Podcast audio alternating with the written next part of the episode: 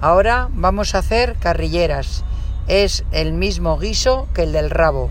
Se echa sal, harina y pimienta. Se pasa, se, se dora por un lado la carrillera y por otro. Se retira a una cazuela y en el aceite se echa la cebolla, puerro y una zanahoria. Luego se flambea y después un vasito de vino tinto y un Starlus. En la cocción parecida a la del rabo.